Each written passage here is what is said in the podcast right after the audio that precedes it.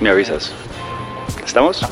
Listos, perfecto, perfecto. Hola, buenos días, buenas tardes, buenas noches, desde donde sea que me estén escuchando. Desde donde sea que me estén escuchando. Sí, literal. Me llamo Juan o Baco para mis amigos, así que ahora en adelante soy Baco para ustedes. Muchísimo gusto, qué rico que pudieron venir a acompañarme en este espacio. Y sin más preámbulos, bienvenidos a la terraza de Baco. Oigan, bienvenidos a la terraza de Baco, buenos días, mil gracias por estar acá. Mi nombre es Juan Vaquero y de verdad para mí es un honor, un honor tenerlos aquí conmigo en este espacio. Ya vamos varios capítulos, Gio, ¿no? O sea, vamos ya como, pucha, ya casi dos meses, estoy muy emocionado, ¿verdad? Por la acogida que ha tenido el proyecto y de verdad, así lo repita muchas veces, me siento profundamente agradecido de todas las personas que me están escuchando. Si son nuevos acá, bienvenidos a este espacio. Ojalá se lo disfruten. Y hoy soy muy feliz porque tengo dos invitadas muy especiales. Eh, por un lado está mi hermana, Lala, o bueno, Male, como todo el mundo la Male conoce. Vaquero, para mi familia Lala, pero Male Vaquero.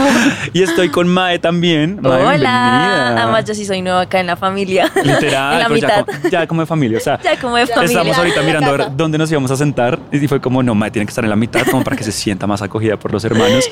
Entonces, oigan, bueno, para los que no las conocen, por favor, háganos una pequeña introducción de quiénes son ustedes, qué hacen, a qué se dedican. Mae. Eh, bueno, pues yo soy Mae, María Elvira me dicen Mae como de cariño y ya la gente adoptó ese apodo. Eh, pero nada, empecé en redes sociales hace dos años en pandemia. Estoy estudiando comunicación social en la Javeriana con énfasis en periodismo. Y empecé en esto de redes sociales, en TikTok y en Instagram. Bueno, realmente empecé muy de chiquita porque empecé actuando en televisión. Eh, es algo que me ha encantado No siempre. sabía eso. Sí, empecé actuando en televisión. ¿En qué saliste? Salí en La Ley del Corazón, en Azúcar, en Yo Soy Frankie, bueno, en varias, en varias cosas. Y nada, y en pandemia empecé a, a mover TikTok y me quedé ahí, es una red que amo. Y, y nada, estoy dedicada a eso 100% y a la universidad. Lo máximo. Male. Bueno, yo soy Male Vaquero, como muchos me conocen. Me acabo la semana pasada de graduar de administradora de empresas. Entonces yo estoy en ese rumbo de que ya hice mis prácticas, trabajé un año en, pues como conocemos todos, la vida laboral, eh, siguiendo el papel, siguiendo el guion. Y ya ahora estoy un poco enfocada en mí, estoy certificándome como entrenadora personal.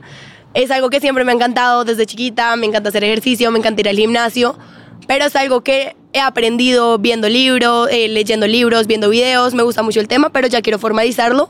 Por ahora no sé qué va, qué va a pasar, pero por ahora Como es algo por- para por mí. ti, exacto. Es algo para mí, yo decía, sé el tema, me gusta mucho, quiero ya oficializarlo para mí, para mí. Entonces sí, estoy enfocada en redes sociales y en mí, más que todo. Lo máximo, pues nada, bienvenidos a la terraza de Baco, qué rico que estén acá. Gracias. Y oigan, creo que no dijimos de qué íbamos a hablar hoy. Me disculpo, sea error mío.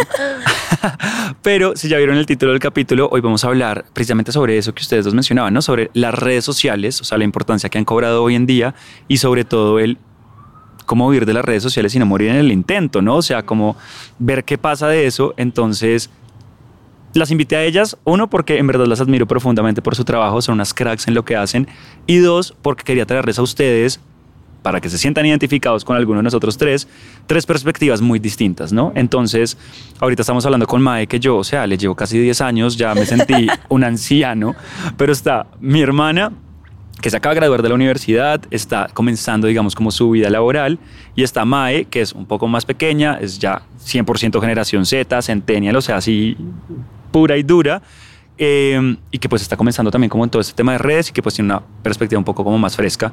Y por otro lado está el anciano, o sea, El 28 años, que ya pues ya lleva varios años de graduado, que ya lleva más de 5 o 6 años en la vida laboral, que ya más como que tiene un camino como un poquito más forjado. Pero los tres, pues tenemos también experiencia en redes sociales. Yo he sido creador de contenido desde hace también como unos cinco años y las redes sociales siempre han estado como muy presentes en mi vida.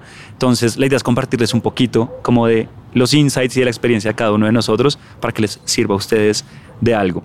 Comencemos entonces contigo, Mae. Cuéntanos un poquito cómo comenzaste en las redes sociales. O sea, nos diste que en pandemia, creo que mucha gente comenzó en pandemia, pero ¿cómo fue eso? ¿Simplemente te surgió, te salió natural, lo planeaste? Ok, esto es un long short story. La verdad es que mi hermano, todo esto empezó porque mi hermano estaba al aire en una novela en Pa' Quererte de RCN. Mi hermano tiene 15, o sea, a él le llevas mucho más que a no, mí. o sea, por favor, o sea, solo me están diciendo viejo hoy. O sea, ¿qué hacemos? Y mi hermano eh, estaba saliendo en esta novela y empezamos, yo dije como, ay, me salió TikTok, yo veía TikTok en Estados Unidos, pues normal. Y entonces yo empecé a subir videos con mi hermano y este man estaba pegando de una manera que tú no entiendes. La novela estaba como número uno en Colombia, entonces la estaba rompiendo. Entonces, no, que los niños en pandemia, que ta, ta, ta. Entonces empecé a subir videos. Luego mi hermano se cansó porque es cero de redes, la verdad, no le gusta mucho. Entonces, nada, seguí yo subiendo videos y me empezó a ir bien y, y, y, le empecé a pegar y yo, esto tan raro, yo no tenía ni idea cómo funcionaba TikTok, como que más o menos sabía de Instagram, pues de, desde tiempo antes y, y, nada, seguí en TikTok y ya cuando en pandemia pues empezamos como a poder salir, empecé a ver que la gente me decía como, oye, yo estoy viendo tus videos o como... Tú eres la de TikTok. Tú eres la de TikTok. y yo como, wow, no puedo creer que esta red le esté llegando a tanta gente, o sea, absurdo. Y nada, seguí, seguí ahí, ya cuando empecé a trabajar con marcas, de verdad me di cuenta que era algo como con lo que uno podía realmente vivir, por decirlo así, y lo empecé a tomar ya como algo, como algo mucho más en serio. Y ya fue hace un año más o menos que me lo tomé como esto va a ser, como en verdad a lo que le va a meter la ficha. Obviamente entré a la universidad ya hace dos años y pues mi sueño, como por decirlo así, de grande ser periodismo de entrete periodista de entretenimiento. Entonces dije, voy a usar las redes también como un, como un lanzamiento a esto que quiero hacer, como darme a conocer a la gente, darme a conocer hablando, expresando lo que pienso. Y nada, básicamente es eso, es, es, es, que empecé ahí, es algo que amo y que hago con mucho respeto, que desde, mucho, pues desde que empecé veía a Male, pues me, me, salían sus TikToks en la terraza que hoy la conocí, como, ay, esa es la terraza. esa fue la terraza de la cuarentena, la literal. y veía los TikToks de Male y nos conocimos después de un tiempo en eventos y, y creo que nos dimos cuenta como que esto es un camino que se, se labra más o menos así con gente que admiras, como que obviamente es un mundo muy difícil donde hay envidias, donde hay pues celos, pero siento que si uno consigue como su grupito en el que se apoya y admira, creo que, que creo que la logra. Totalmente, como en Sí, todo, creo. En Exacto, la vida, ¿no? como en todo. Y Lala, no, oigan, yo perdón, no le puedo decir male, o sea, de verdad. me Hoy soy, do- mucho. hoy soy doble, Oye, tengo doble, personaje. personalidad, o sea, Hannah Montana. Vale. Oigan, no, yo siempre dije que era Hannah Montana porque, bueno, mi historia es un poco, es muy parecida, pero diferente. Porque en cuarentena, pues en pandemia, todo el mundo empezó a usar TikTok. Yo nunca usé TikTok porque ustedes ya me conocen y yo no me puedo quedar quieta. Entonces yo decía, yo tengo TikTok y no hago nada sino ver videos. Y yo la pandemia hice todo menos quedarme en el celular.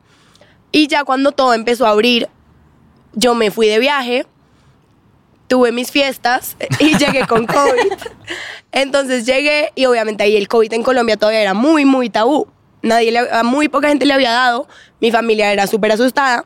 Entonces el cuarto de mis papás es arriba. Me dijeron, no, tú llegas directamente del aeropuerto allá arriba. No ves a nadie, no tocas a nadie hasta que te hagas la prueba. Y pues si sales positiva, te quedas haciendo cuarentena ya porque nosotros no nos vamos a arriesgar que pues nos podemos morir. Y yo totalmente, entonces llegué al cuarto de mis papás, me hicieron la prueba, tenía COVID, pero yo fui asintomática. Entonces yo no sentía nada. Yo decía, duré dos años encerrada para no sentir ni dolor de cabeza. O sea, ¿qué es esto? Pero entonces seguí mi vida como si nada. Entonces yo, yo hacía mucho, he hecho mucho ejercicio, como les comentaba. Entonces yo entrenaba, tenía mis pesitas arriba, tenía una elíptica, tenía la terraza. Y yo ahí estaba muy aburrida, porque ahí sí estaba totalmente sola, 15 días sola, sola. Y yo ahí me descargué TikTok. Porque dije, ay, pues no tengo nada que hacer, no tengo ni idea cómo funciona TikTok, yo no sabía que a uno le parecía a personas que uno no seguía. Y yo dije, no, pues voy a hacer TikTok, voy a hacer blogs que siempre me gustaba. Yo decía, voy a hacer lo que me gustaba ver. En YouTube yo veía ¿Esto, blogs. cuando, ¿Eso fue pandemia qué año? ¿Te acuerdas exactamente? Eso fue 2020. 2020, o sea, hace ya 2020. tres años ya. Sí. 2020. Diciembre de 2020 fue. Casi 2021 entonces. Entonces, sí, yo dije, voy a hacer lo que a mí me gusta ver, blogs que veía en YouTube, Sasha Fitness, Pau Tip siempre hacían blogs, voy a hacer blogs que nadie los va a ver porque nadie me sigue en TikTok, porque yo no sabía cómo eso funcionaba. Y obviamente, como les comentaba, esto todavía era un tabú, entonces nadie podía saber que yo tenía COVID. Porque ustedes saben cómo son las mamás de después le dicen que ella era súper irresponsable, dejarme viajar, que yo llegaba con COVID. Entonces yo empecé a hacer mis TikToks, mis videos, no tenía ni idea, pues sabía medio editar, pero ni idea. Y después de la nada mi mamá me llama, porque todo el mundo sabe que tú tienes COVID y yo, ¿qué? Yo, mamá, te lo juro, yo no le he dicho a nadie. Sí, Yo como solo que- subí un video que nadie vio. No, yo, mamá, yo no le he dicho a nadie, yo todavía digo que sigo de viaje, a mis amigos, porque pues como no nos podemos ver, y ella, Lala, todo el mundo sabe que tú tienes TikTok, eh, que tú tienes COVID, y yo, ven, pues déjame ver, veo TikTok, todos los videos virales, y yo, ¿qué es esto? A mí nadie me seguía. me acuerdo perfecto. Entonces ahí me quedé en cuarentena, fueron mi compañía. Yo creo que yo hacía 20 TikToks diarios. O sea, yo hablaba. Yo, soy la responsable, yo veía los Twitter. Porque no tenía nada que hacer, no tenía con quién hablar. Entonces hacía, pues todo era TikTok, pero porque pensaba que nadie lo iba a ver. Y nada, ahí resulté, ya salí de cuarentena, seguía haciendo videos, me encantó, pero yo lo veía como un hobby. O sea, era, pues sí, mi hobby es subir videos, TikTok. Nunca había tomado, como siempre veía a Juan como influenciador, como creador de contenido. A mí siempre me gustaba, pero siempre me daba pena. Inclusive, esto es una historia que nadie se sabe, yo tenía una cuenta en Instagram de comida, tipo como Bogotá Eats, así todo foodie, pero a mí me daba pena. Que Y la no gente, decías que era tuyo, o No, sea. a mí me daba pena que la gente supiera que fuera mía. Entonces tenía un nombre primero como Bogotá Food, una cosa así. Después dije, no, lo voy a hacer diferente, voy a hacer platos saludables en restaurantes de Bogotá. Se llamaba Healthy Bogotá. Subía tips de hacer ejercicio, cosas de restaurantes. Tenía que como 2.000, 3.000 seguidores, pero nadie sabía que era mía. Y si alguien me seguía, yo los bloqueaba. Nadie, o sea, nadie en mi círculo porque a mí me da mucha pena, me da mucha, mucha pena. Y ya después eso lo dejé y pues empezó todo esto de TikTok. Pero después pensando dije, yo en el fondo siempre lo quise, pero me daba miedo y no sabía cómo era el camino de. Y después ya pues todo eso de TikTok se fue transportando a Instagram. Y yo me acuerdo que yo hablaba en Instagram y les decía, no tengo ni idea qué hacer. me dicen que le tengo que hablar a la cámara, me da pena, yo me reía de la gente que lo hacía. Pero bueno, pues vamos con toda, ustedes están acá, empezaron conmigo, entonces pues acompáñenme en este proceso. Oigan, yo soy, o sea, fiel y viví eso. A mí me hacían bullying en mi casa porque pues yo era el influencer de la casa en esa época y yo sí me grababa hablando y todo y todo el mundo era como, pero ¿por qué se graba? ¿Qué oso? Tales. Entonces doy, doy constancia de eso. Total, total. Son unas cracks de verdad, o sea, ya han pasado varios años desde que comenzaron. Pero, Mae, tú decías algo que me llamó mucho la atención y es, me di cuenta que me comenzó a ir bien. Ajá. ¿Qué significa eso? O sea, porque para una persona que tiene un seguidor que tenga 10 likes puede ser súper chévere o que un video viral de TikTok, pues también mucha gente tiene un video viral, pero ¿cómo es eso de que uno se da cuenta de, pucha, me está, yendo, bien. Pues no sé si Male piense lo mismo, pero yo siento que uno puede decir me está yendo bien cuando cumple la palabra de influenciador, que es influenciar a alguien. Yo me di cuenta que me estaba yendo bien, más o menos, cuando veía que alguien me decía como, es que yo quiero eso que tú tienes o yo quiero ser así como eres tú.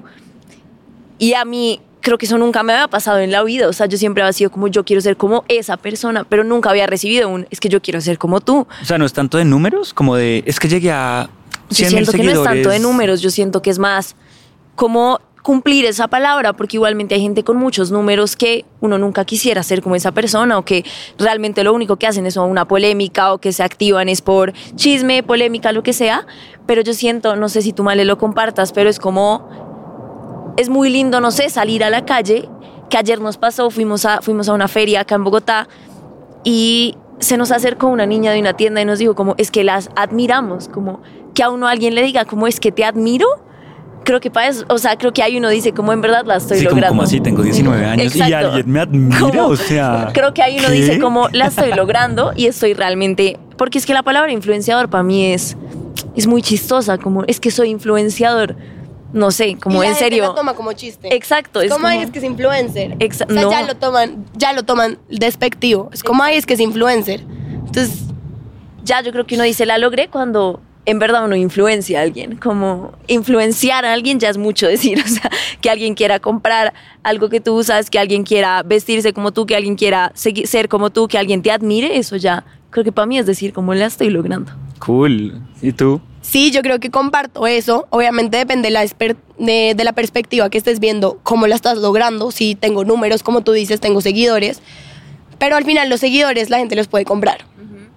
Yo puedo meterme a cualquier página, compro un millón de seguidores si quiero, 100 mil seguidores, y me levanto con un millón de seguidores, pero yo no voy a decir la logré. Y no vas a salir nunca a la calle y nadie te va a Y decir. nadie, exacto. "Te Entonces, conozco". por eso depende mucho. Los números pueden ser muy traicioneros. Campañas, yo, digamos, la logré cuando he logrado trabajar con marcas que nunca me imaginaba. O sea, ahí tú dijiste Con- como la estoy logrando. O sea, con Adidas, yo decía, yo, soy, yo soñaba con Adidas, con Zetafil, me traía las marcas, las cremas desde Estados Unidos. O sea, somos los usuarios número uno de Zetafil. Zetafil, si están viendo esto, por favor, o sea, yo también estoy acá. O sea, ¿sabes? Como marcas que yo nunca me imaginé llegar y es como me están buscando a mí. Y también lo que comparte Mae, para mí la primera vez que no en la calle porque era pandemia, sino que me escribían mensajes que yo decía, me están tratando como una amiga, pero como alguien más, que me están pidiendo un consejo, me están diciendo, te admiro, ojalá pudiera hacer esto, es que tú haces esto, y yo decía, wow, o sea, de verdad, yo, un video tiene tanto impacto. O sea, yo decía, no lo puedo creer y es una responsabilidad muy grande que da miedo. Da miedo y yo creo que yo me estanqué un poco, cambiando un poco el tema, perdón, Sí, estoy no, no, no desviando. pasa nada. Pero, o sea, hablando de la responsabilidad que uno tiene, yo ahí empecé a crecer mucho y yo hablaba mucho de estilo de vida, de ejercicio, de, eh, de comida y alimentación. Y después dejé de hablarlo porque dije, yo no estoy certificada, yo no soy quien, tengo mucha responsabilidad en mis manos, que 600 mil personas pueden estar seguir diciendo lo que yo digo. Entonces ahí yo como que me estanqué y dije, wow, si voy a hacer las cosas, las voy a hacer bien. Por algo me estoy certificando porque si quiero hablar de algo, lo quiero hablar con propiedad de es que sí puedo. Además, yo siento ahí en lo que dice Male y es que también va que, que es un ambiente muy pesado también, como que, digamos, nosotras que, que vamos bastante a eventos, uno sí siente que es, que es un ambiente pesado en el que sí se habla también con mucho desconocimiento de muchos temas, eh, en, el que también uno tiene una responsabilidad, como decía Male, o sea, le estás hablando a muchas personas, no sé si estás hablando de temas como TCA, si estás hablando de temas alimenticios, si estás hablando de temas de depresión, pues fue pucha, tú no puedes salir a decir cualquier babosada porque le estás llegando a mucha gente y como decimos, le estás influenciando a la gente a, pues las cosas, entonces creo que creo que también eso es algo es algo difícil de las redes como llegar uno a aceptar como ok, tengo que saber qué estoy diciendo y tengo que saber que en verdad no puedo salir a decir como lánzate del balcón porque pues igual le llega a gente como No, y puede que alguien te copie literalmente. Y creo que hablando de lo que ustedes decían es, uno tiene que dimensionar la fuerza que tienen hoy en día las redes sociales y también verlo como desde dos, desde dos partes, lo vería yo. Uno, como una oportunidad gigantesca. Si alguno de ustedes está viendo este video porque está pensando ser influenciador, oigan, la oportunidad está ahí. Todavía hay campo para muchísima Uf, gente, o sea, gente. demasiada gente. Pero dos, como tú decías, Mae, y pues como tú también decías, Lala, la responsabilidad que, que esto conlleva, ¿no? Y es el entender que así yo tenga uno, dos, tres, un millón, diez millones, cien millones, hay alguien que me está escuchando, entonces ya de entrada hay alguien al que yo le estoy llegando de alguna manera.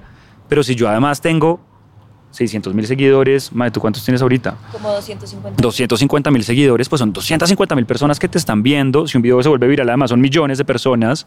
Entonces creo que uno sí tiene que entender, y qué chévere que ustedes lo vean así, como de alguna otra forma yo diría que profesionalizar un poquito como 100%. el tema de, y pues el trabajo, ser influenciador. Y ahí me meto con otro tema que quería, que quería hablar con ustedes y tú decías, Mae, es que lo cogí en serio. ¿No? Entonces, es que ahora sí lo cogí en serio. Entonces, antes era un chiste y después lo cogiste en serio. ¿O cómo fue ese tema? Y ¿Tú cómo ves lo que tú decías, Lala, de "Ah, es que esos influenciadores, la gente como que medio lo, lo deja como por ahí un lado, como que no es igual a, no sé, a un médico, a un abogado, a un economista, que estamos hablando ahorita de eso. ¿Cómo ven ustedes esa evolución? ¿Creen que es importante profesionalizarlo y cómo se puede profesionalizar como esa, ese, ese, ese- ese rol? A mí eso me da mucha rabia, no sé a ti, Male, pero me da mucha rabia que uno diga como, es que yo soy influencer y sean como, no haces nada. O sea, uno se queda callado y a, y a mí me ha pasado como acá un, un story time súper cortico. Una vez me pasó en una fiesta que fue como, ay, la wannabe influencer que no hace nada. Y yo como, Excuse me. y mi novio también fue como, perdón, porque solo la gente que en verdad está muy cerca a uno y que conoce lo que tiene detrás sabe que en verdad es pesado, que es difícil crear contenido, que crearle contenido a marcas no es como, ay, la idea se me vino a la cabeza. No, o sea, también es que escogérselo en serio y es que, no sé, cómo hacerle una invitación también a la gente que nos está escuchando y a donde puede llegar este podcast. Y es como las redes sociales están volviendo algo muy fuerte, están tomándose literalmente todo, o sea, todas las empresas, digamos, muy grandes están tomando redes sociales también porque saben que es la plataforma, es como es un trabajo, o sea, es un trabajo en el que ayer hablábamos con Mali, con unas amigas, en el que también se monetiza muy bien, en el que va mucha plata de por medio y que también uno se lo toma muy en serio, es como cogérselo ya como un trabajo y como lo que te digo, como en serio, o sea, yo tengo muchas amigas que conozco que es como, yo quisiera ser influencer, dale, o sea, lánzate, como que hay mucho campo para muchos temas que no están siendo tocados todavía y que merece que mucha gente también los toque. Como, creo Ahí que te me adelantaste un poquito un tema que quería tocar, pero pregunta rápida. Ups. ¿Se puede vivir de redes sociales? se puede vivir 100% de redes, ¿cierto? ¿Y se puede vivir bien de redes sociales? Sí. Bueno, yo ahí me atraso de los story times porque para hablo mucho. Eh, estábamos hablando de lo de la palabra influencer Sí. y que la gente no se lo toma en serio, Y que de es un cómo, poco hacer, y cómo, cómo despectivo. profesionalizar un poquito el tema también. Uf, yo creo que a mí me ha costado, ha sido un proceso duro, no solo por la gente, sino también interno. Porque uno tiene muy de, yo quiero ser la businesswoman, yo quiero ser presidenta de esta empresa, yo quiero emprender, yo quiero tener mi negocio. Y ahora cambiar toda mi vida a un 360 de, me gradué, renuncié al trabajo para ser influencer. Entonces yo misma me decía como, ¿Qué estás haciendo? ¿qué estoy haciendo? Y es duro porque es un mundo que nadie habla, pero y nadie cree porque uno siempre lo ven viajando o con amigos o en eventos, pero es un mundo muy solitario. ¿Por qué? Porque mi día a día es en mi casa, sola, ¿con quién más? Con, en mi casa. Planeando videos, grabando, cambiándome, grabando recetas, editando, en reuniones para bajar el brief, leyendo contratos. Muchas cosas que usted no, no, no ven detrás, pero que quitan mucho tiempo. Pero yo que estoy en mi casa, sola. Entonces es muy solitario y es muy que la gente todavía no entiende qué estás haciendo. Entonces, story times así como Mae, uff, me han pasado mil, o sea, hasta con una prima me peleé. Porque era como, ay, tú que eres influencer, yo no sé qué. ¿Saben? Como que atacando. Como súper despectivo, como que les Uy, parece. era como, tú que le ganas al sol, entonces ¿por qué no puedes? Y yo como... Oigan, o yo, sea, la yo- gente... Al es- sol. Literal, yo ahí les confieso algo y Es yo de fuerte. verdad siento. Oigan, y perdón si alguien de ustedes ha dicho alguno de estos comentarios alguna vez, pero les juro que yo creo que hay una envidia detrás muy heavy. Porque yo sí iba a decir algo que puede ser un poco controversial, que es un trabajo duro, es un trabajo que la gente no valora mucho, es un trabajo que, como tú decías, no ven el detrás de cámaras de lo que implica hacer un video de 15 segundos o levantarse una campaña o que te llame Adidas. De verdad es muy berraco que dentro de millones de personas a uno lo quieran Totalmente. tener, pero es un trabajo que puede ser muy gratificante y puede ser una chimba. Y muy chévere. Una chimba. Y lo es, y lo es. chévere. Pero ahí lo que tú dices, como perdón si alguien ha sido esas personas, yo he sido esas personas. O sea, yo me doy duro a mí misma, es mi personalidad, soy así. Pero entonces a mí me decían como, el problema fue que como empezó como un hobby, es muy difícil después verlo como un trabajo. Entonces yo era como, ay, es que tengo que editar, qué delicia. Pero yo nunca lo vi como un trabajo. Hablemos, Tanto hablemos así, de eso. espérate, Dale, dale. a tanto así, hace poquito, o sea, las- hace dos semanas. Estaba con mi novio un sábado, un viernes, 12 de la noche. Al otro día teníamos un matrimonio, yo tenía que mandar una campaña el sábado. Yo sabía que el sábado no iba a alcanzar ni a grabar, ni a editar, ni a mandar. Salimos de su casa a las 11 de la noche, me fui a la tienda a grabar mi campaña, viernes 11 de la noche. Grabando, editando para poder mandarlo el sábado temprano, que me lo aprobaran si tenía que hacer ajustes. Y después yo le dije, estábamos ahí parchando y yo como, ay, mira, pobre man, el PR, porque no se comunica con PRs, como, ay, pobre man, un sábado a las 8 de la mañana trabajando. Y él me mira y me dice, tú estabas el viernes a las 12 de la noche trabajando. Es que también es trabajo, exacto. y yo le o decía, sea, es verdad, pero hacer ese chip de trabajo, y me pasa mucho cuando, o sea, literal me lo dijo mi terapeuta y fue como, di que estás trabajando, porque entonces a mí me dicen, entonces también es mi familia, que yo creo que pues no me odian, pero siempre es como es que Lala no quiere ayudar. Lala siempre está ocupada y no hace nada.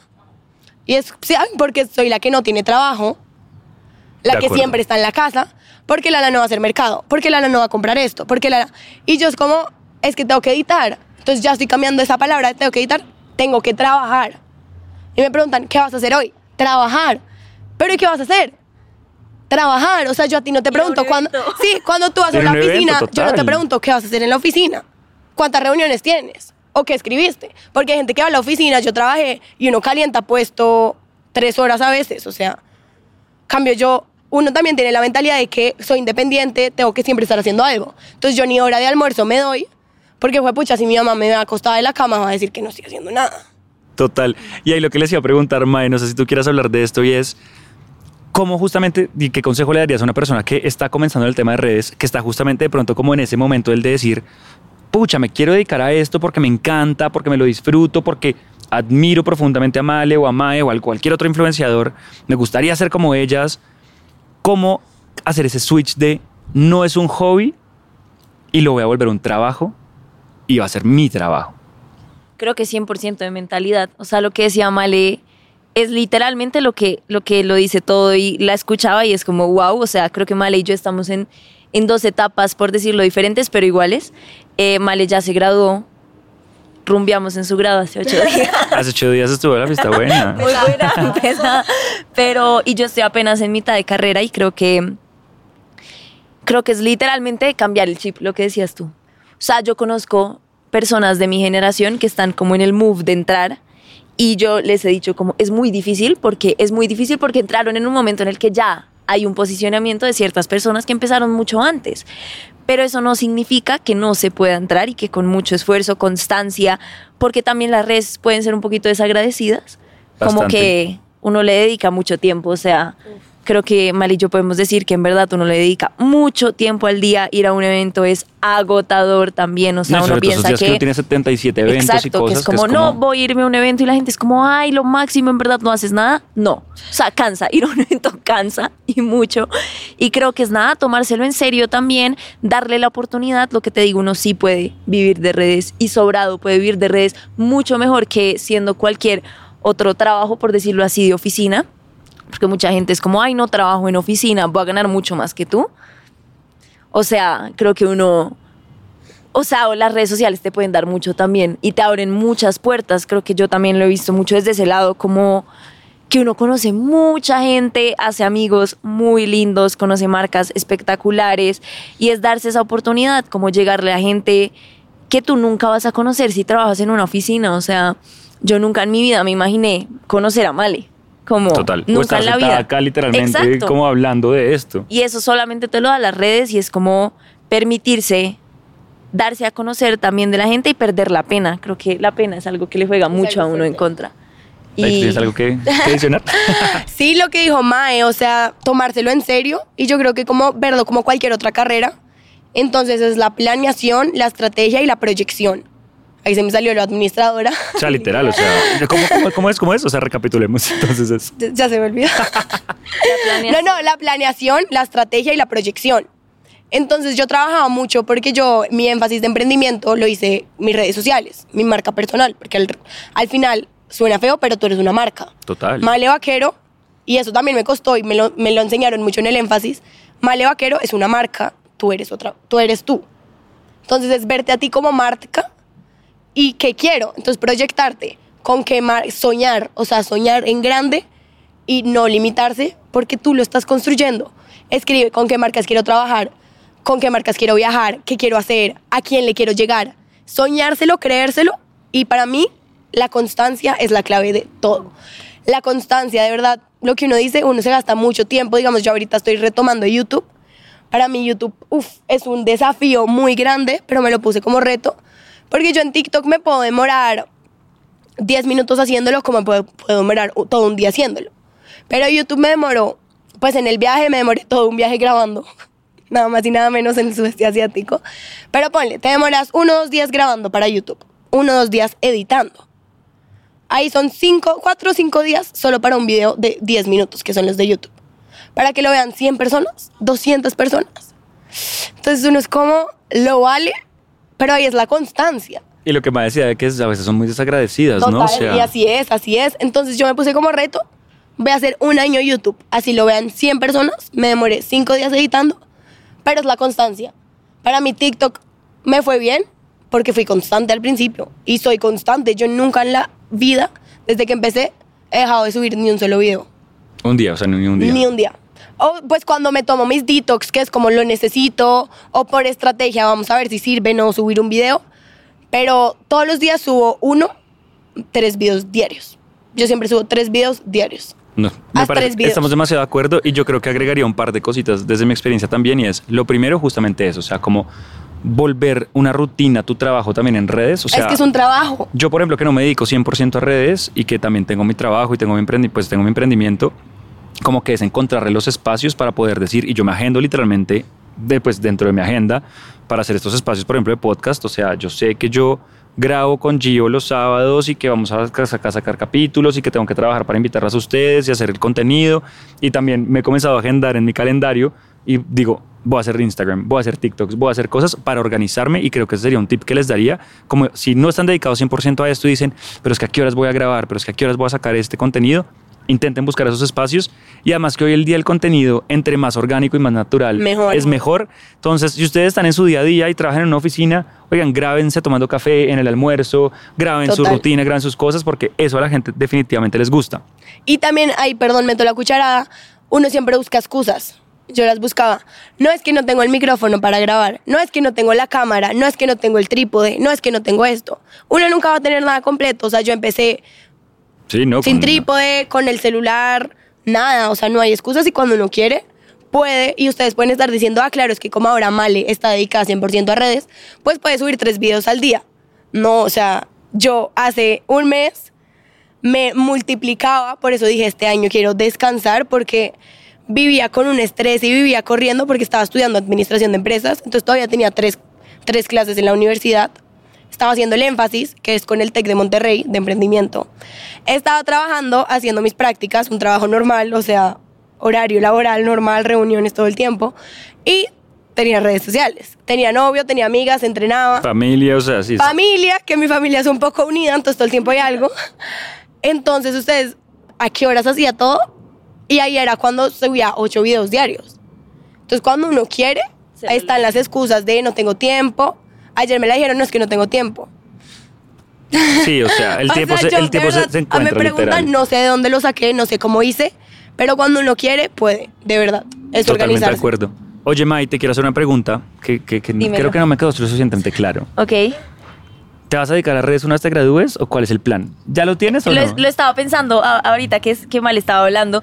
Y también es como que uno no se tiene que dedicar 100% a redes. O sea, yo no, digamos, no sé, si, si alguien de acá que está escuchando quiere empezar en redes, no es para que siempre seas influencer, para que vivas de eso, ¿sabes? Como que es, digamos, yo lo estoy, lo, estoy haciendo porque 100% quiero que sea una parte de mi vida, pero también porque quiero que sea una herramienta para llegar a donde quiero llegar. Yo te dije, quiero, mi, mi sueño es, es ser periodista de entretenimiento, me, me encanta y realmente estoy llegándole a gente, porque no hay nada más chévere que uno graduarse y que ya alguien lo conozca, no uno llegar ahí como, bueno, ¿qué hago mirando al techo? Que nadie me conozca sin saber quién es María Elvira, sin saber pues si habla, si no habla, si lo hace bien, si lo hace mal. Entonces creo que también es una herramienta muy chévere para lanzarse a lo que uno quiera hacer. No sé, digamos, la gente que tiene emprendimientos como tú, eh, creo que las redes también son un lanzamiento a eso, como las redes pueden ser una herramienta para todo, literalmente para todo. O sea, lo escuché de tu papá en tu grado y ayer me pasó con mi papá que me decía como, a mí me da miedo que me llegue gente a mi trabajo diciéndome que me conoce por ti. O sea, yo no quiero que algún paciente me diga como, quiero que me atiendas. Y tu papá lo dijo, como, a mí me llegó gente a mi consultorio a buscarme porque era el hijo de Male Vaquero. Entonces ahí es donde uno va, como las redes en verdad le sirven a todo el mundo es saber es saber hacerlo. Creo que el contenido orgánico es saber usar las, usar las cosas que te está dando la vida. Si la vida te está dando algo chistoso, úsalo.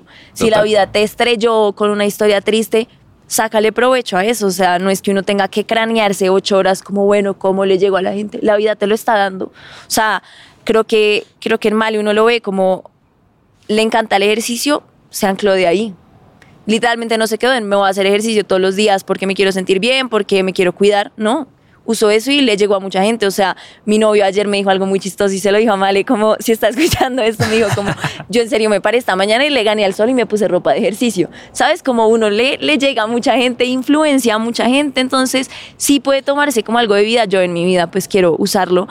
Amo las redes, amo llegarle a gente, amo trabajar con marcas, creo que es lo más chévere, trabajar con marcas. O sea, yo nunca me soñé no sé, yendo a, a- a- cosas de Adidas. O sea, eso era como algo Como que nunca estaba en mis planes. Mm, y es, es algo muy chévere. Mae y Male, bueno, las dos.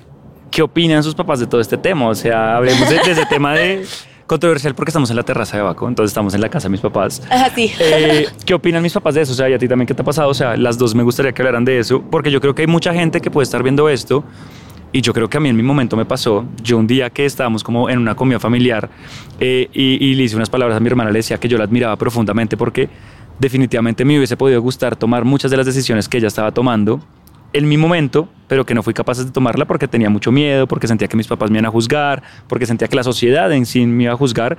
Y así han ya pasado muy pocos años, creo que sí ha habido un avance impresionante en este tema. Y yo por eso admiro a mi hermana demasiado porque es que está siendo capaz de dedicarse a redes sociales en contra de una sociedad y de una familia que le dice, empléate, vete a una multinacional o emprende a tu empresa, pero pues trabaja. Y hago comillas para los que no me estén viendo, Sí, trabaja. ¿no? Entonces, Uf, no sé, medio duro. Em, no sé. Dan ganas de llorar y todo.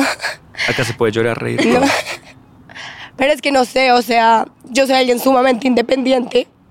Como que hago lo que quiero, por decirlo así. Entonces no soy muy de pedir tu opinión o pedir permiso. Me da duro porque. Uy. ¿Quieres responder Te primero tú? amamos, yo respondo primero. te Pero te amo. amamos. Te amamos mucho.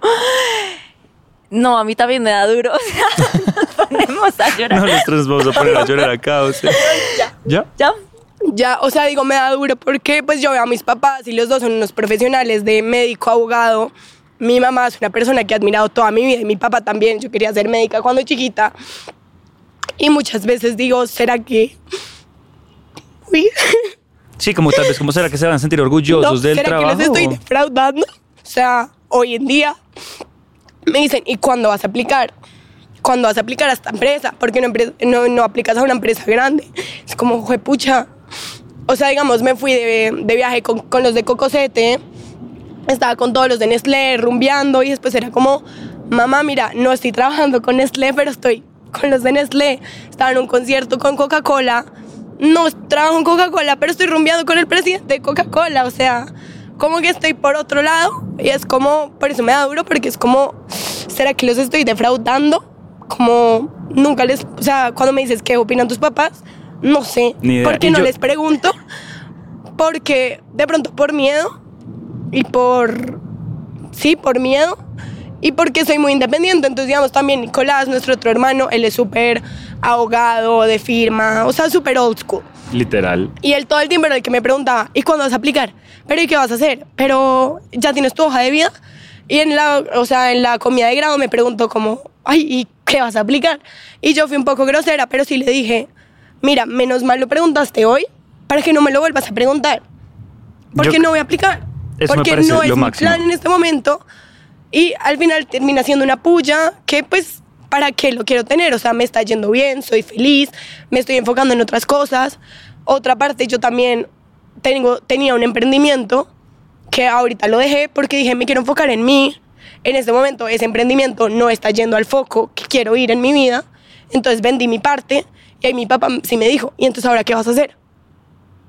Porque estabas de vacaciones, pero ahora sí, yo.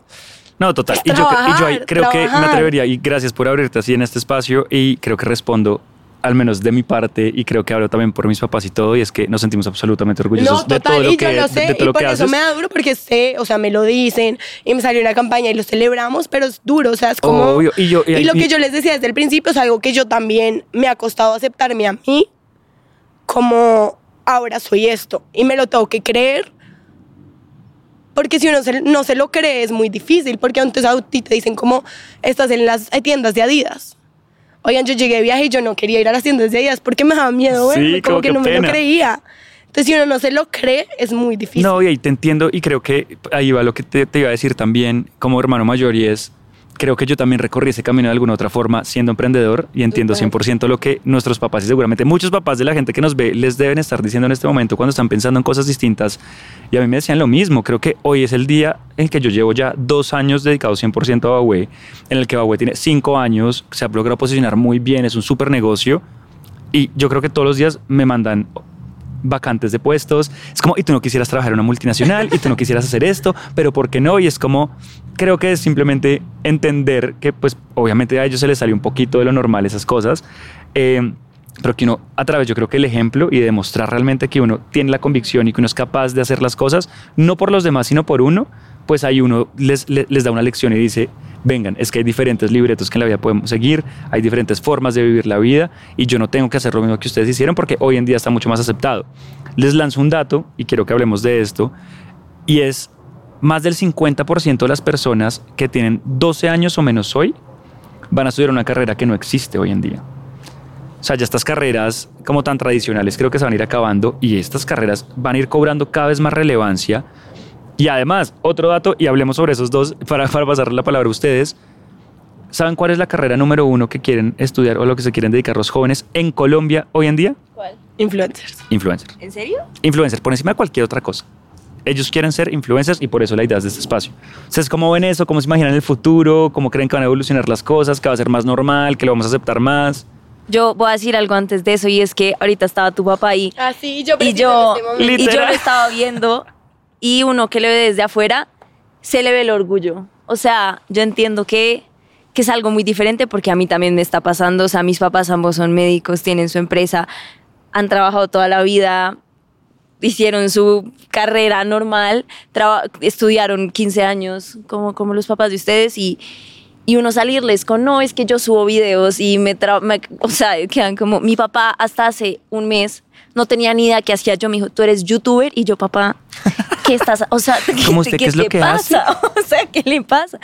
Y sí, sé que es muy duro, pero no sé, yo veía a tu papá y yo decía como en verdad, se le nota el orgullo de lejos y se le nota que en verdad, al fin y al cabo lo ven a uno feliz. Creo que mi mamá siempre me lo ha dicho, como las cosas que uno hace con amor y feliz y con pasión, creo que le salen mucho mejor que cualquier otra. Creo que, creo que cualquiera de las dos podría trabajar en una multinacional. Yo cuando me gradué todavía no me he graduado, pero creo que, creo que es el camino fácil, creo que el camino difícil es seguir lo que a uno le guste. Creo que ese es el camino difícil y, y eso es, es- eso es lo que cuesta. Creo que irse por lo seguro, irse por lo que le van a pagar millonadas, irse por un cartón y cumplirle a, a la sociedad, creo que eso es lo fácil, creo que es el camino fácil. Y a mí siempre me ha gustado irme por lo difícil, creo que siempre me ha gustado en general en la vida, siempre me ha gustado lo difícil. Y mi mamá siempre me ha dicho como tú saliste muy rara porque siempre vamos a una tienda y ves lo más caro y es lo que más te gusta. Es, es como esa... ¿Cómo por qué? Sí, como por qué te vas por lo más difícil siempre. Y, y es eso, como hacer, hacer lo difícil a uno siempre le va a dar recompensas. Al final puede que más demoradas y puede que en este momento estemos en esta terraza y en dos años estemos en un red carpet en Los Ángeles. Pues ojalá, en en Gala, el o sea, por favor. Y, y digamos, como en verdad, si, no sé, lo decíamos ayer, Malet, desviándonos un poquito, como si hubiéramos seguido con nuestros exnovios, no estaríamos donde estuviéramos en este momento. Como es lo mismo, como si hubiéramos seguido un camino que tal vez es cumplirle y como si estoy trabajando en una firma de abogados o si estoy trabajando en, no sé, en Nestlé de lo administrativo, sería muy fácil y haría feliz a mucha gente, pero no nos haría feliz a nosotros y seguramente duraríamos un mes trabajando y ya renunciaríamos. Y yo creo que hay algo que, que hemos hablado en varios capítulos anteriores es, se me sale el economista para que veas que sí tengo algo de economista, es que todo en la vida tiene un costo de oportunidad y definitivamente cualquier decisión que uno tome implica el renunciar a otras oportunidades y otras cosas. Y este costo de oportunidad, ¿qué quiere decir? Que si yo me quiero arriesgar a hacer lo que me hace feliz, lo que yo sueño, voy a estar necesariamente renunciando a otro estilo de vida que nunca voy a saber, porque es que uno no tiene una maquinita del tiempo que te lleve hacia el pasado, nunca en la vida voy a saber si me hubiera ido mejor siguiendo el libreto tradicional o habiéndome arriesgado. Y creo que la vida sobre todo tiene más sentido cuando uno la mira en retrospectiva y uno se da cuenta como es que esta decisión la tomé bien, es que Sí. esto y esto que hice y este video que subí me hizo poder trabajar con Adidas, me hizo poder trabajar con Zetafil. Y en lo que decías, digamos, de, de- de la gente en Colombia que quiere ser esto, yo creo que la gente está cambiando esa perspectiva porque también se está dando cuenta que es un trabajo. Creo que los grandes influencers que Mal y yo podemos admirar no viven tan bien y no se dan sus gustos porque la plata les caiga del cielo. O sea, si mucha gente ve los trabajos, no tanto digamos si te hace feliz, que también es una perspectiva y es como de qué vas a vivir, de qué vas a vivir, o sea, te puede hacer muy feliz y lo que quieras, pero de qué vas a vivir. Si ese es el miedo de alguien que se quiere lanzar a influencer, creo que la gente lo está tomando en serio porque se está dando cuenta que la gente puede vivir muy bien y muy feliz de eso, o sea, ahí- creo que se me va a salir un poco lo, lo- lo viejito. Y no soy como tan open-minded y como tan espíritu libre. Y, y mi consejo ahí sería como, y creo que tú lo estás haciendo y todos los tres lo hemos hecho, es intenten sobre todo en esas etapas iniciales de, de tu trabajo como creador de contenido, balancearlo con otra cosa, ¿no? O sea, no tienes que renunciar a la universidad de una vez, o sea, puedes graduarte como lo están haciendo ustedes dos, no tienes que renunciar a tu trabajo de una vez, yo duré cuatro años trabajando y emprendiendo y hasta que por fin me di cuenta que podía emprender 100% lo hice. Entonces, balanceenlo. Como tú decías, Mae, aprovechen su vida para generar ese contenido de forma orgánica y si en algún momento se dan cuenta que las redes sociales, como tú dices, responsablemente les dan un ingreso interesante, los hace felices y ustedes se pueden dedicar a eso, háganle. Sí, totalmente. O sea, lo que tú dices como la formación de una carrera, mucha gente me dice que vas a ser de administradora de empresas. Al final, esto pues es una empresa, entonces voy a administrar mi empresa, pero también me da bases, me forma la forma de pensar, me construye como persona y como ser humano. Y pensando como la carrera número uno en Colombia, quieren ser influencers, no sé por qué lo estaba pensando ahorita y nunca va a haber una carrera que se llame influencer. ¿Será que no? Yo no creo. Me opondría mucho de esa carrera, no solo, no porque, pues sí, te van a enseñar a editar, a hablar en público, a hacer research, a seguir tendencias, pero al final cada influencer se va por un nicho. Entonces, ¿qué te va a enseñar la academia de influencer? Pueden haber electivas, eso me encantaría, sería profesora.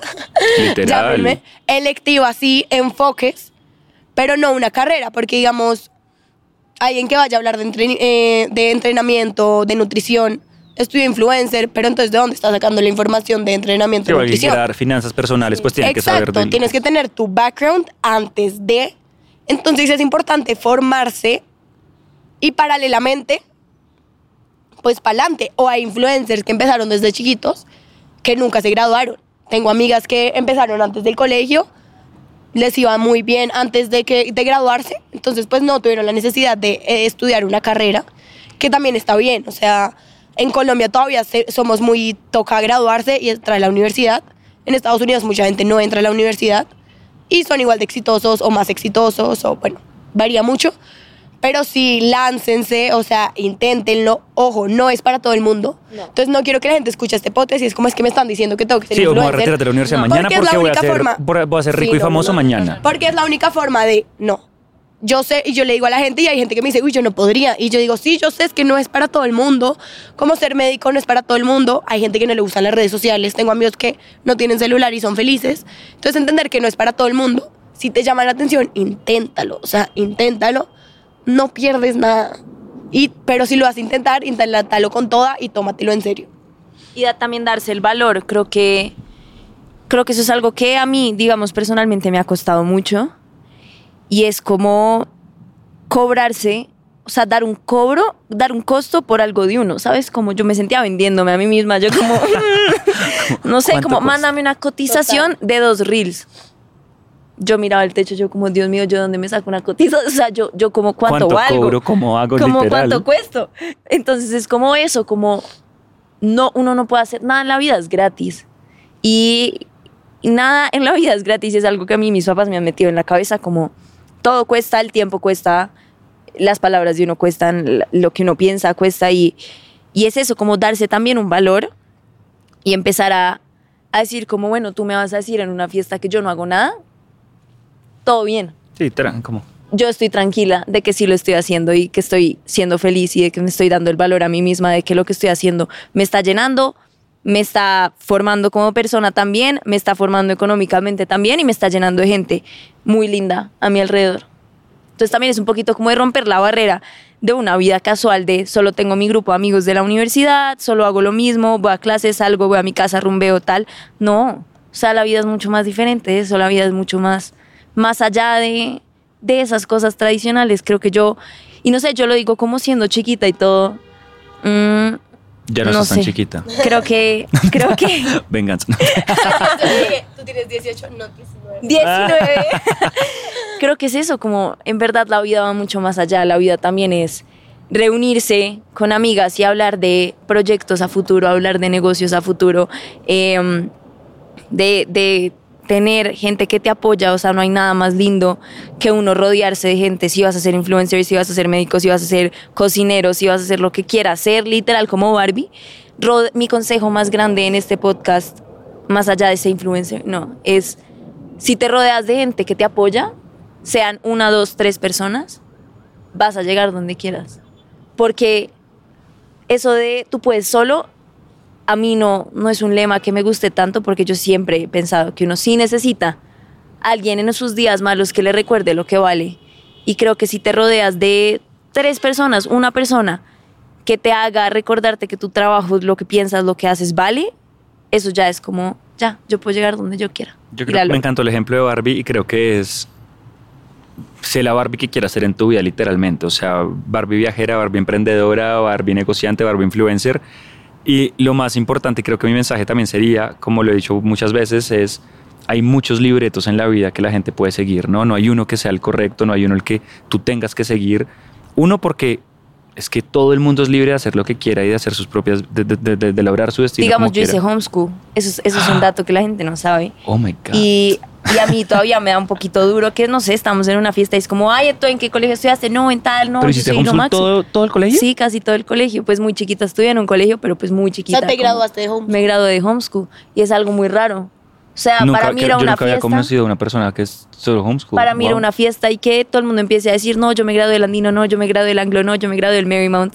¿Tú de qué colegio? Yo como homeschool. ¿Qué es eso? Tú no estudiaste. Es romper un poquito también las cadenas de la vida. Yo me gradué de homeschool y fue algo que también me, me dijo como, pues me abrió muchas puertas a hacer lo que yo quisiera, como jugué tenis, eh, grabé novelas, hice mil cosas. Y, y es eso, como romper el esquema. Si tú quieres ser deportista, salte al colegio. Digamos, mi hermano está en esa etapa y es que tiene 15, está entrando a 11, no sabe qué estudiar y siempre le ha encantado la cocina y le dice a mis papás, yo quiero estudiar gastronomía. Mis papás, obviamente al comienzo fue como, no, tú no vas a estudiar gastronomía, o sea, qué random.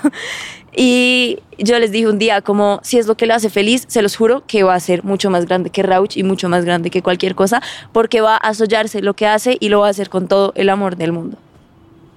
De acuerdo, de acuerdo, de acuerdo con todo. lo Sí, que dices. totalmente. Y ya, así como cada uno está dando su consejo, yo diría rápido, soñar en grande. De verdad, sueñen, no tengan límites. Uno no sé por qué se pone límites para soñar. Uno dice. Sí, como si costara, ¿no? Sí, O como sea, si costara o si alguien te estuviera criticando, eres tú Hay una frase contigo que mismo, que no te te pongas sabes. límites. Sí, no te pongas límites, suéñalo y no solo suéñalo, sino trabaja por lo que sueñas. Entonces yo diría, sueña, trabaja por lo que sueñas y sé constante. Y vamos a ir al Met Gala. Y vamos a ir al Met Gala. Ya lo manifestamos. Y ahí la, y ahí acá la- quedó. ahí la frase que, que yo muchas veces le decía a mi hermana, y ahí les compartiría dos frases con las que yo creo que ahí dejo mi consejo. Y es la primera, que siempre apuntes hacia el cielo, porque, o a la luna, no me acuerdo A la- cómo era la luna, la Ah, luna. siempre apunta a la luna, porque así no llegues, al menos vas a aterrizar en las estrellas. Y la segunda frase es que no necesitan permisos de construcción para hacer castillos en el cielo. Entonces sueñen en grande porque se puede literalmente soñar y pues en el cielo y en el mundo está pues el límite.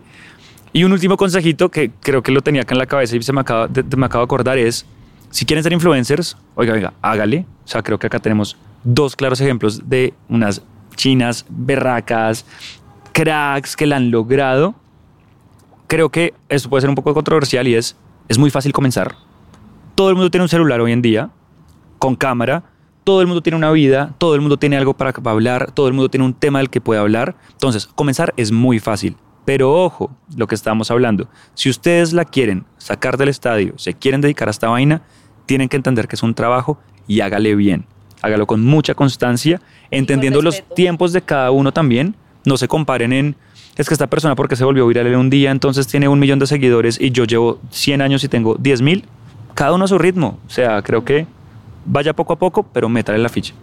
Totalmente, sí, la constancia y ser viral no siempre te va a asegurar una comunidad, que es lo más lindo que tiene un influenciador, por decirlo así. Uno se puede volver viral muy fácil, cualquier persona, pero porque te vas a volver viral y un- que un video se vuelva viral no significa que todo el mundo te va a seguir o que la gente que te siga va a ser comunidad. Lo más lindo es crear comunidad y sí, crear comunidad, Mae, último mensaje. ser fiel a la comunidad. Eh, mi último mensaje es, créanse las vainas. Creo que si uno no se las cree, no se las va a creer nadie si uno llega. Es como ese consejo que le dicen a uno las tías. Si usted se cree lindo, va, va a mostrar que es lindo. o sea, es como si yo me creo a mí misma, y a mí una vez me lo dijo un profesor en la universidad, creo, como da lo mismo si tú has hecho dos cosas y yo he hecho cinco, si yo pinto las cinco como dos y tú las dos como cinco, llegamos al mismo nivel. Si yo he hecho dos cosas y las pinto como lo mejor que he podido hacer en mi vida y esta vaina que me va a llevar lejos, pero yo he hecho cinco y digo como no, pero igual no, pues no es nada, me falta más. Son dos cosas muy diferentes, muy diferentes creérselas. Si uno llega a un evento con toda la actitud del mundo creyéndose que uno la va a romper, se los juro que llegan al Met Gala y, y literalmente es eso, como creerse las vainas y hacerlo también con mucho respeto. Totalmente como de respetar mucho el trabajo de otros. Qué espacio tan chévere, qué espacio tan bonito, de verdad. Muchísimas gracias. Lalis, gracias por abrir tu corazón, gracias por estar acá conmigo. Desde que abrí el podcast sabía que te tenía que invitar. Eh, te admiro profundamente, me siento orgulloso de lo que has hecho. Siempre te aprendo. A veces Lala me regaña porque me le copio algunas cosas de contenido que hace, pero porque, ¿cómo no me lo va a copiar si la vieja es una crack, literalmente? Entonces, lo único que no le he quitado es el despertar al sol, porque pues ya creo que me demandarían por copyright. Pero te admiro tanto que en verdad eres un ejemplo a seguir para mí. Te felicito. Te va a ir demasiado, demasiado bien en todo lo que hagas. Y Mae, fui feliz la primera vez que fuiste a Bahué como invitada, que no nos conocíamos tanto. Yo como, sí, logramos que viniera a un evento. Qué bien. Y hoy tenerte aquí en mi terraza, en la terraza de Baco, de verdad es un privilegio, es un honor para mí. Qué rico escucharte. Eh, por ahí te veremos seguramente en la televisión y en muchas cosas. Además, yo los amo. Yo quiero que mi hermano y yo seamos así de unidos y, y no sé, los dos la están rompiendo. Y creo que eso es lo más chévere y estoy segura que Nico también. Pero que los tengo acá los dos, creo que, no sé, soy solo muy feliz. Como que ambos son panecitos de arroz. Ya eres parte de la familia, ya eres parte de la familia. Estuviste en la terraza de Baco. El único que me faltaba por entrevistar y traer estos espacios con Nicolás, creo que va a ser un podcast bastante interesante, un poco distinto. Pero pues nada, muchísimas gracias nuevamente y a ustedes, gracias por estar aquí en la terraza de Baco. Nuevamente, pues sí, sí creo que muchas gracias, pero es que de verdad me emociona el pensar que hay personas que se toman el tiempo de escucharnos y de vernos. Eh, para mí es un honor, me seguirán teniendo por acá por mucho rato porque estoy muy feliz con este proyecto, estamos metiéndosela toda, se vienen muchas, muchas sorpresas, entonces nos vemos nada, el próximo martes a las 6 de la mañana como todas las semanas. Último mensajito antes de irnos, ¿cómo las encuentran ustedes en redes sociales? Arroba malevaquero. Arroba María Elvira R. Así en todo lado. Arroba Juan Paco. que estén muy bien. Chao. Chao.